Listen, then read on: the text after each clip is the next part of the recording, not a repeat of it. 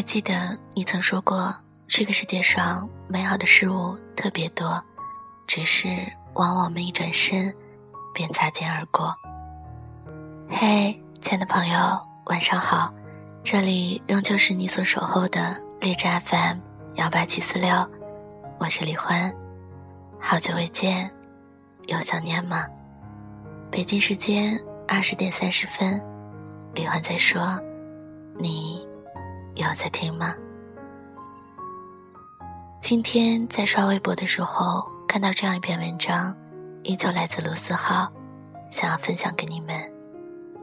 往后的日子里，我们都不要辜负自己。杭州演唱会的时候，认识一个姑娘，她就坐在我的身旁。没多久，天下大雨，我没带伞，姑娘就和我撑着一把伞。但是大风大雨的一把伞根本不够撑两个人，我过意不去，就示意说自己不用撑，淋雨对男生来讲没什么的。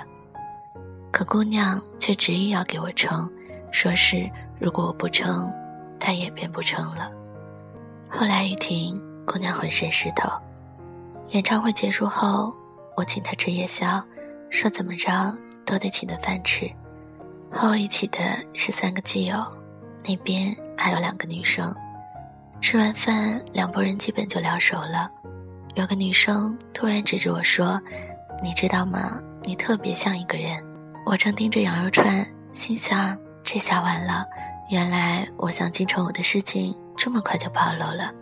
基友插话：“我知道，一定像赵本山。”那个女生接着说：“你特别像她的前男友。”我察觉来者不善，低头一顿埋头苦吃，这个话题也就被我们这么糊弄过去了。第二天我们要走，姑娘也在虹桥，我比她早出发一小时，我们一起买了个早饭，我们都没有说话，临走前互留了电话。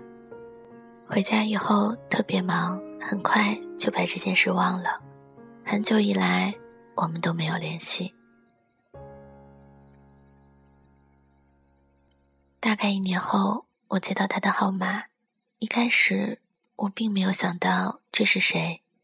姑娘一听，情绪就失控着，说：“今天我来看演唱会了。上次看演唱会，看到有人特别像你，我一瞬间都以为你来了。”我刚开始还想解释，后来才懂得，他以为自己拨的是另外一个号码。演唱会结束后。他给我打来电话，说：“对不起，刚才我情绪失控了。”我说：“没关系，正好让我听完了一首歌。”他说：“谢谢你。”我问：“谢什么？我什么都没做。”姑娘说：“谢谢你没有挂电话。”我们就开始有一搭没一搭的聊天。那时我是假期，也经常回复。才知道他杭州演唱会那次刚分手，打前任电话时他一直不接，后来直接关机。再后来有天他说：“谢谢你，我觉得我现在醒了。”我说：“那就好。”然后我们就再也没有联系。我一直都忘了这个插曲，直到后来听江婷说起她以前的故事。江婷从高中就开始喜欢老林，但是老林在好几年里都不知道江婷的存在。江婷是老林的初中学妹，高一时江婷上的高中和老林所在的高中恰好是对门，两人的学校只是隔了一条街。江婷每天放学第一时间就往校门外跑，就为了远远的看他一眼。放学时人潮涌动。能把那一条街挤得水泄不通。江婷每天都拼了命的往前挤，而他也不知道为什么总能在人群中一眼就看到他，而老林对这一切都一无所知。好像暗恋的人都具备了一种能在人群中一眼就看到他的超能力，却都缺失另外一种让对方。一眼就能看到你的超能力。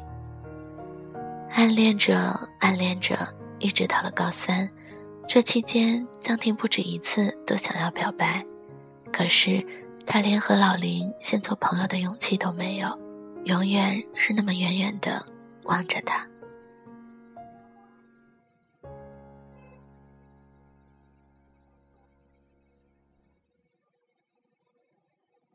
她有个闺蜜和老林是同班，她就通过闺蜜来了解她平日里的消息，而她让闺蜜誓死都不要把她喜欢她的这个事实告诉她。当她知道老林要考去南大时，她对自己发誓，总有一天她也要去南京。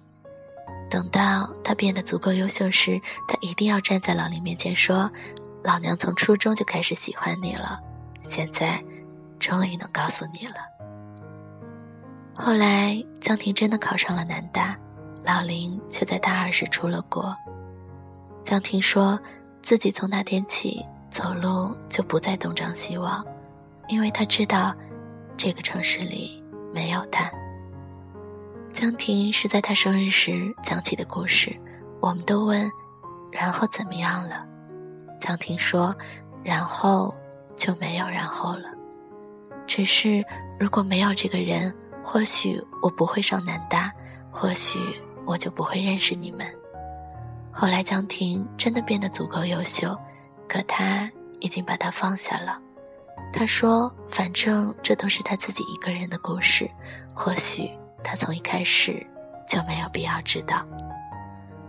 那么，还是应该感谢相遇吧。他是这么把他的故事结的尾。”其实这两个故事之间毫无联系，只是让我想到了，每个人都会遇到这样一个过路人，他只是轻轻的经过你的身旁，你知道，他不会真的走进到你的生活里，却在无意中给了你些许力量。或许他是一个平淡无奇的人，还是一个遥远的偶像，这都无所谓了。后来，他消失在你的生命里，你们之间便再无联系。或许你们之间从来都没有什么联系。他就是这么经过，然后消失。或许对另外一个人来说，你也是这样的存在，在需要力量的日子里，有那么一个人出现，那么，谢谢他。尽管你听不到，尽管你不知道未来你会去哪里，都感谢曾经遇见你。如果我恰好路过你身旁，给了你一些力量，那么也不需要客气。有些人相遇，就是为了告别。往后的日子里，我们都不要辜负自己。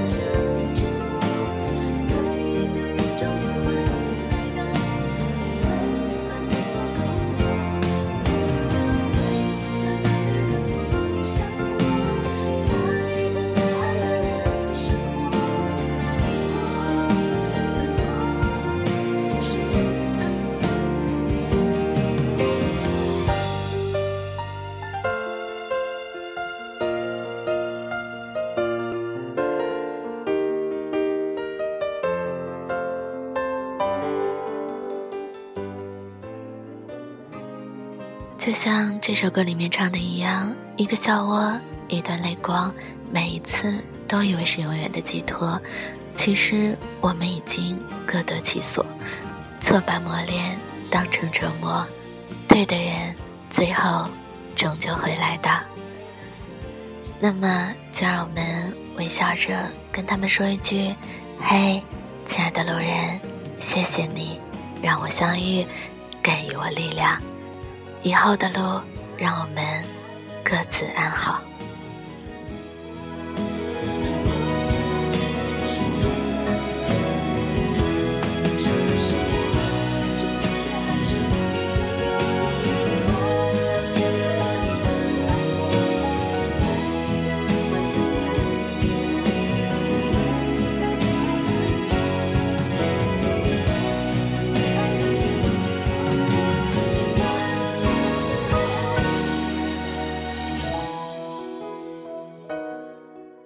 往后的日子，我们都不要辜负自己。